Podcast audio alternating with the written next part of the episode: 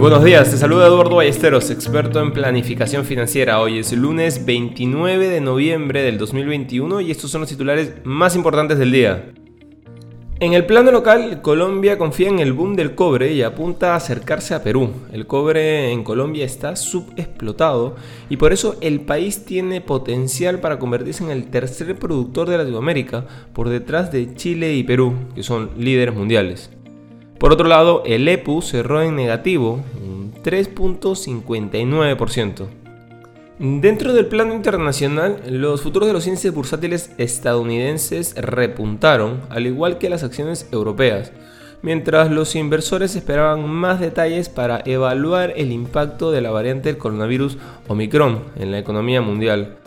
Las acciones asiáticas terminaron en su mayoría en rojo. El índice del dólar subió ligeramente tras su caída en la sesión anterior. Los precios del petróleo subieron casi un 5% tras la caída del viernes y el oro subió en medio de las expectativas de un enfoque más moderado de las subidas de tipo de interés por parte de la Fed. Por otro lado, te cuento que incluso antes de Omicron, muchos países europeos comenzaron a reimponer las restricciones por pandemia en respuesta al aumento de casos de coronavirus.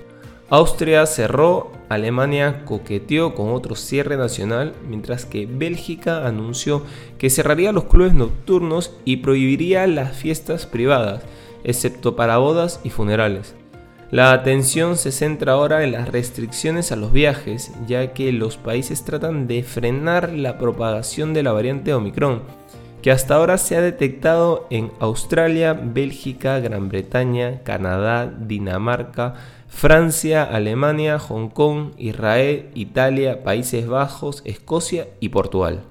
No queremos irnos sin mencionar que las principales compañías aéreas subieron cuando los inversores compraron la caída tras las nuevas suspensiones de viaje en Asia y Europa en respuesta a la variante del COVID-19 recientemente descubierta.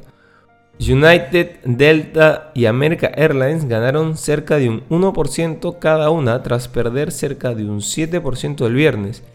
El sitio de reservas de viajes Expedias también subió alrededor de un 2%.